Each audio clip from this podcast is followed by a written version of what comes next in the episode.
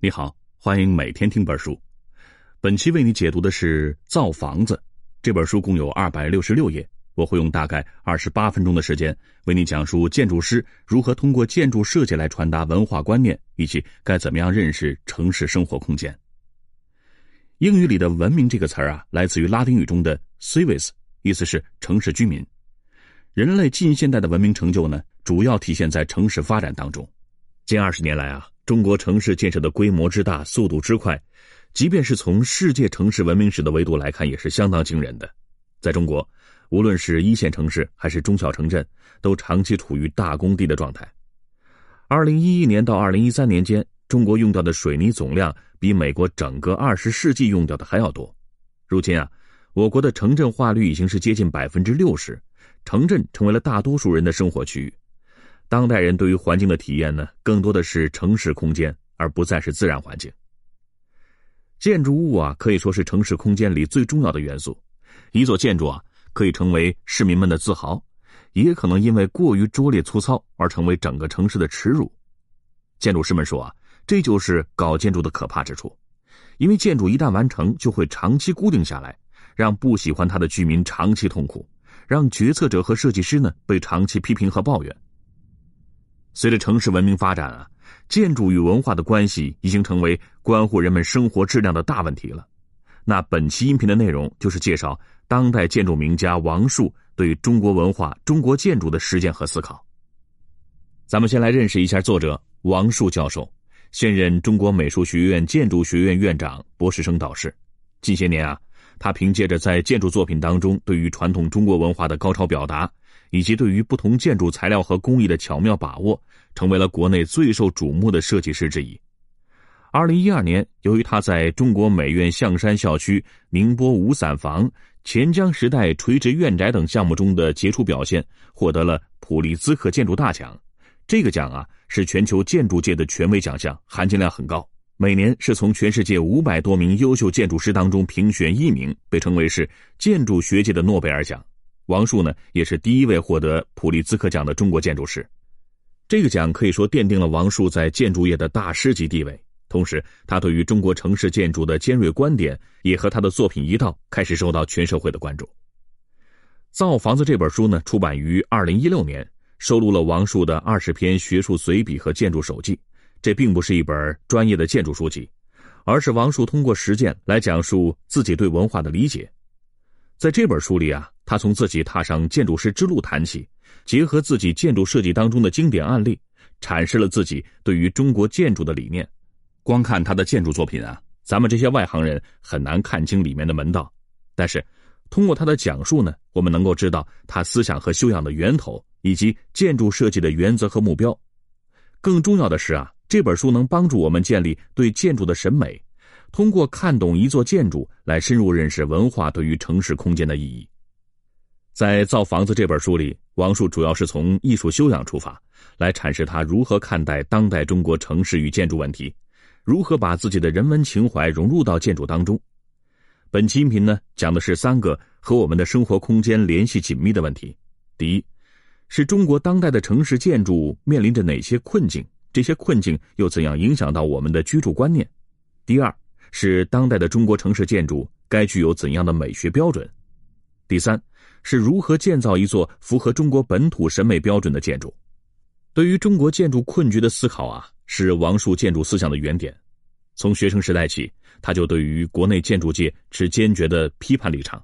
他认为呢，国内建筑理论可以简化成坚固实用美观、含糊平庸，还停留在上世纪三十年代的水平。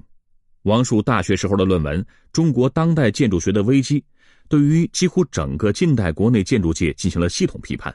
从梁思成开始，一直批评到他自己的导师。他硕士论文的标题是《死屋手记》，指责当时的建筑所体现的是人性丧失和建筑师灵魂的丧失。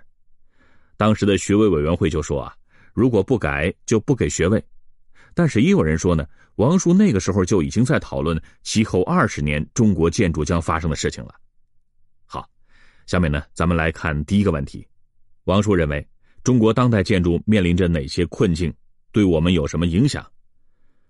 在中国城市急速扩张的过程里啊，经常出现两组景象：一方面呢，具有历史沉淀的老城区老建筑会被整体拆掉，从而改变了城市的生态；另一方面呢，新的规划唯恐不国际化，唯恐不时髦，但是孤立草率，丧失了整体美感。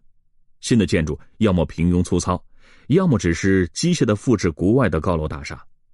王叔认为啊，这正是中国传统文化在现代面临的困境的集中体现。咱们来详细讲述一下。按照王叔的说法呢。在城市扩张里，随意拆毁一些传统建筑，又因为土地价值高而兴建成片的高楼大厦，这是一种非常惨烈的场面。城市追求建设巨大的超级建筑，在背后啊是对于权力和财富的追逐意向。这种建筑取向呢，从建筑史上来说，起源于秦汉。当时的京城巨大建筑林立，一个楼阁啊，动不动就修到方圆六十丈、一百丈的规模。那么秦汉时期的仪仗大约是咱们现在啊两米一到两米三，一百丈呢相当于两百多米，方圆一百丈啊就是相当于占地四万多平方米，这种体积啊在现代也是大型建筑。这些建筑都是木质的高层结构。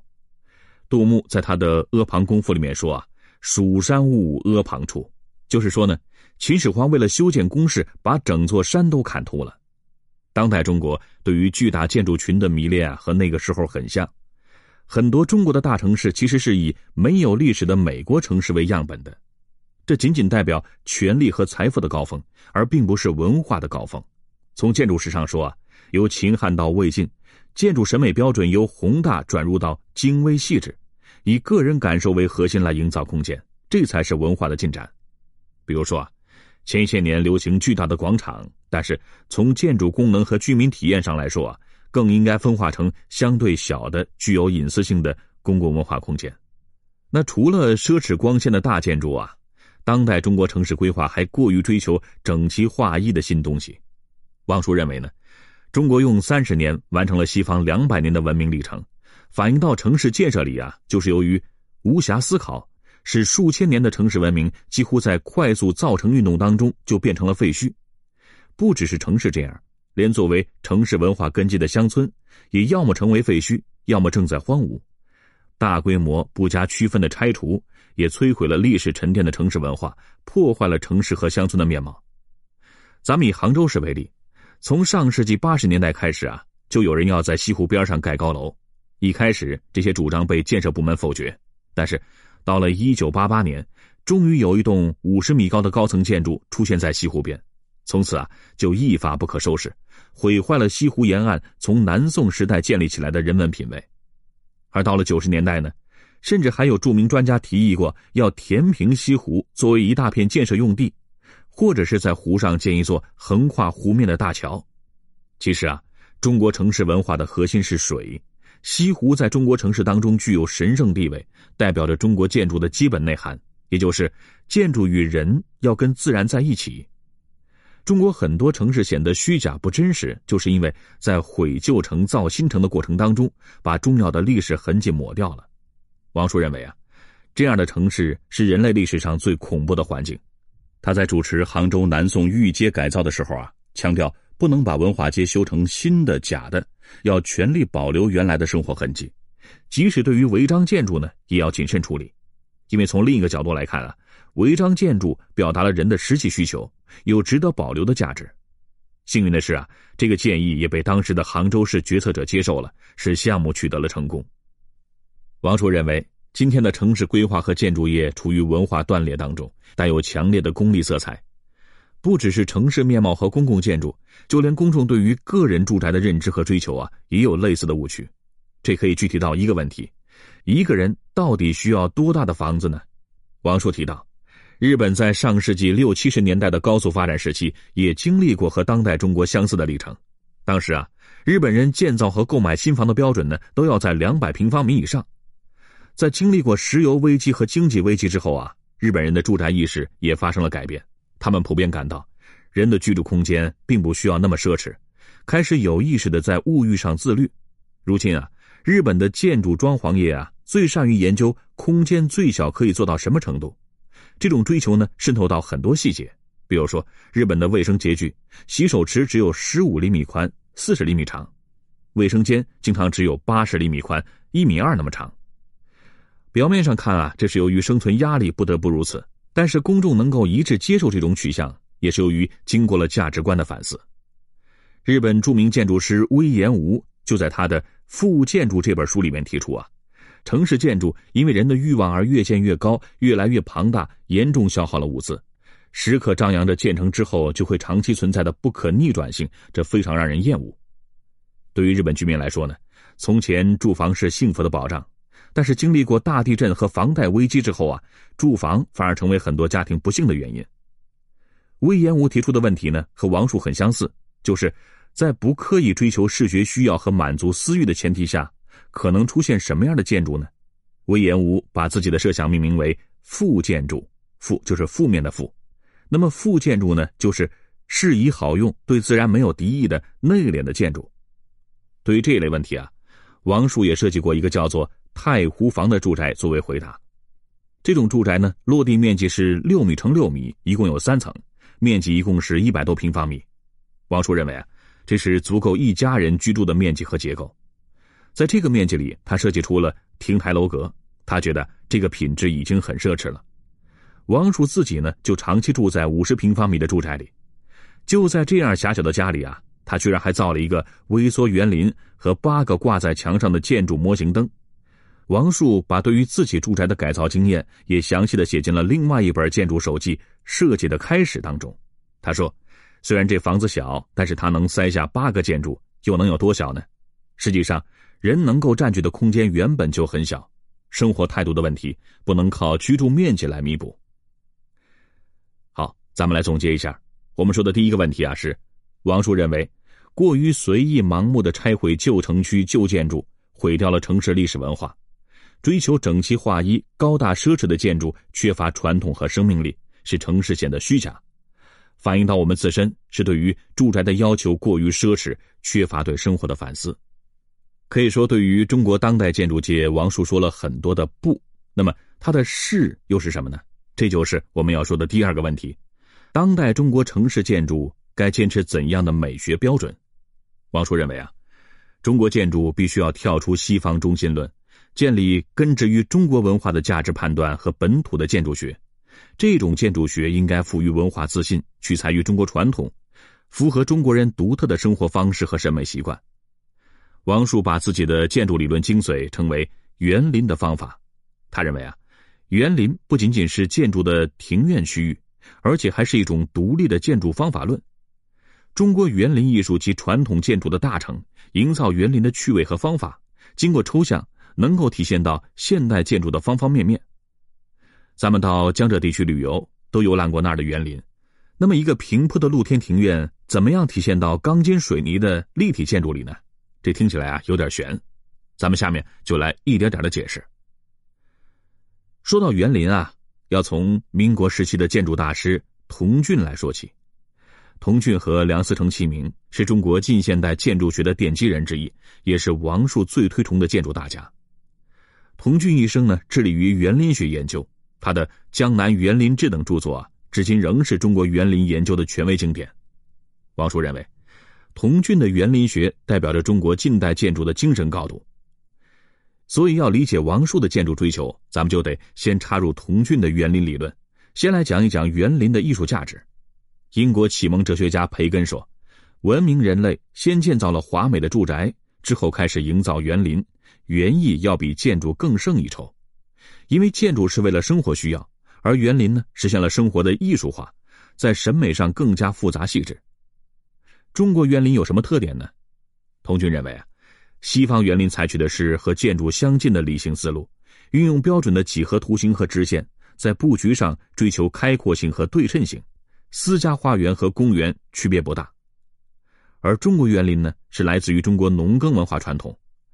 中国人喜欢说田园啊，田是农田，园是园林，园是对田的美化和加工，都代表着对自然的归属感。而且啊，中国园林大多是私家花园，体现了文人的情趣和审美，甚至是哲理思想。中国园林艺术运用近乎于山水画的方式来设计布局。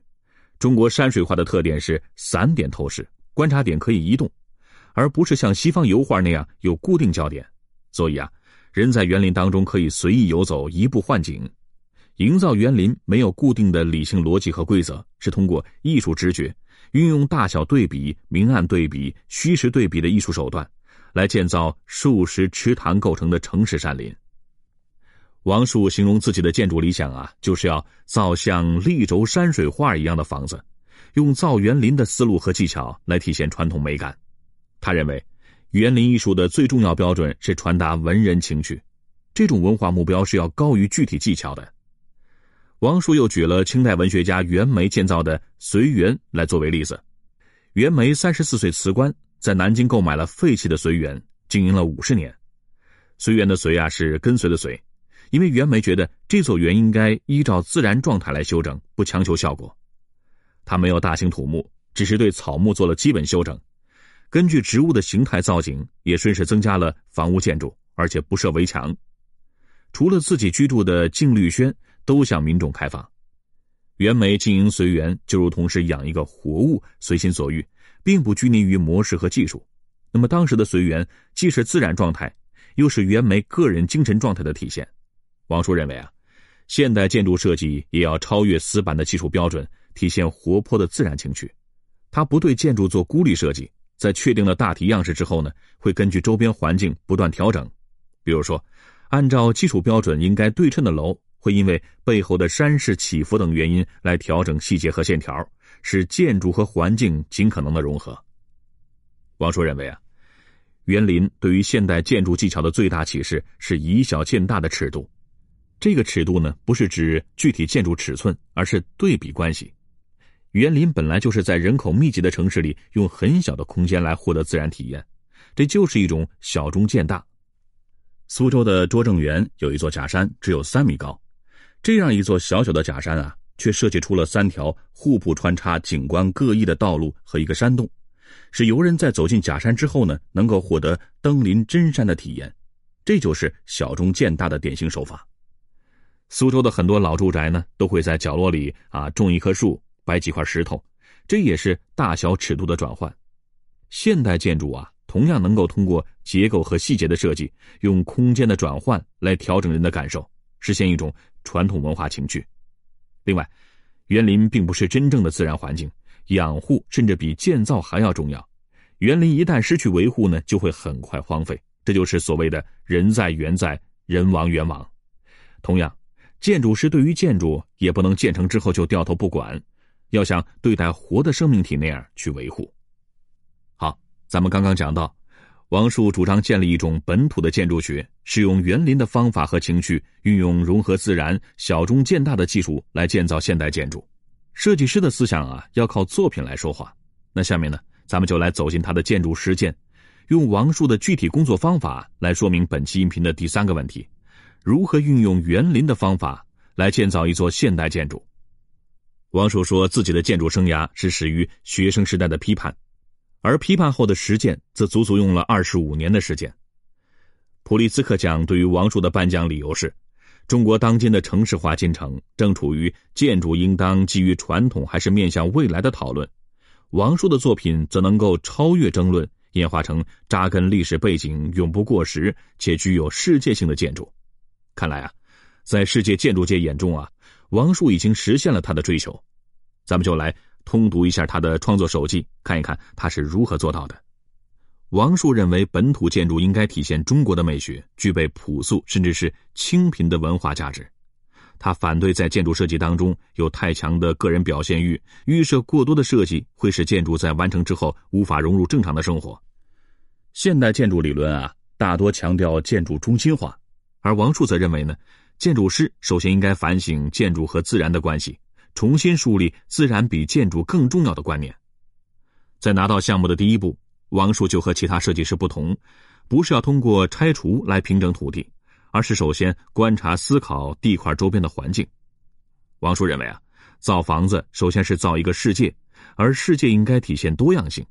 明清的工匠在建造园林的时候，选址后的第一步工作就是修整自然环境，这称为整山理水。然后再依据环境决定房子的位置和高低向北。在王树最得意的项目——中国美院象山校区建造过程当中啊，他设计的出发点呢，就是全部保留周边自然环境，充分考虑包括气候在内的条件，顺应地势设计建筑群。象山校区的设计理念是儒学和山水。儒学的体现呢是建筑方正的外观，建筑群看似散漫，同时又遵循着规范的外形概念，根据环境调整外立面材质和建筑的细节。而山水的体现啊，主要是在于建筑和环境的融合。施工过程当中，对于建筑周围的溪流、土坝和鱼塘进行了保留，对校区内的农田也只做简单修整。主体建筑完工之后，清淤的泥土用在于建筑边上的人工覆土。对原来西边的芦苇茭白也都进行了负重，实现了在校区里恢复自然环境的目标。在具体细节把握上，王叔认为建筑应该追求完美态度，但是不必追求表面上的完美细节。这个理念啊，主要有两种体现：第一是在材料上，王叔觉得建筑师的任务是面对砖瓦、水泥、钢材这些基本材料，组织好门窗、墙柱的具体细节，再交还给生活在这里的人。在选材上呢，他从自己的理念出发，扎根于本土建筑传统，大量运用江南民间的旧材料。象山校区建筑群所使用的风钩、插销这样一些铁铸件啊，都是由镇上的铁匠来打造的。在铺设屋顶的时候，使用了从江浙等地回收的三百多万片不同年代的旧砖瓦。